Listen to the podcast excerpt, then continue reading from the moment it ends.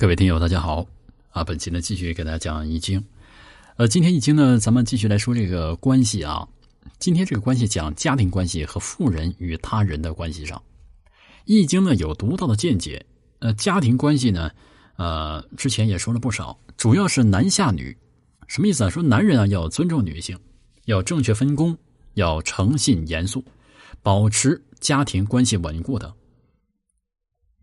而在富人或者有钱人处理关系上呢，我觉得啊，《易经》所说的比较少，但是很深刻啊。咱们看这个，呃，复卦九五说，啊，有福鸾如，富以其邻。象解释说，叫不独富也。解释一下啊，就是说用这个诚信来建立与别人之间的紧密关系，自富的同时，也使近邻富有。说主张有钱人不要独享富贵。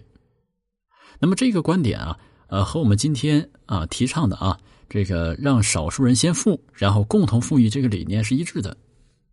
在远古的人心中呢，四是凶数啊，这个咱们中国啊，特别对这四啊比较是忌讳啊，啊，尤其呢与这个阴象六结合要更凶了。太表示国泰民安，而太平时期呢，在卦象中是好象，太平才会多富人。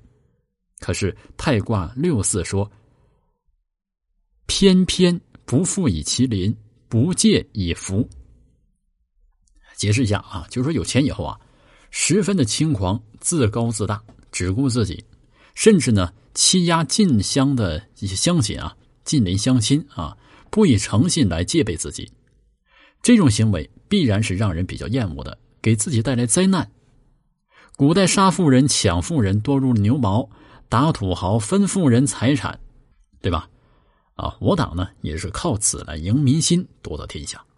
那今天绝大多数人对富人啊，仍然是啊有一些这个嫉恨的啊。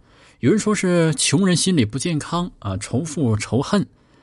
呃，或者说呢，如果说就能这个爱富人、敬富人、做富人，这社会才能够前进。可以认真想一下啊。我们现实中的富人被人恨的有几个不是靠欺压百姓民工啊，不是靠这个坑蒙拐骗、欺行霸市起家的，对吧？还有这个富了之后啊轻狂，所以呢，富了以后如果得到人的尊重，不是靠给几个官员送礼，也不是靠头上有人大代表啊、政协委员的光环就能获得，要靠能让他人也富啊，靠富以后仍能以这个诚敬之德对待不如自己富的人。由此得行，这才能够处理好各方面的关系。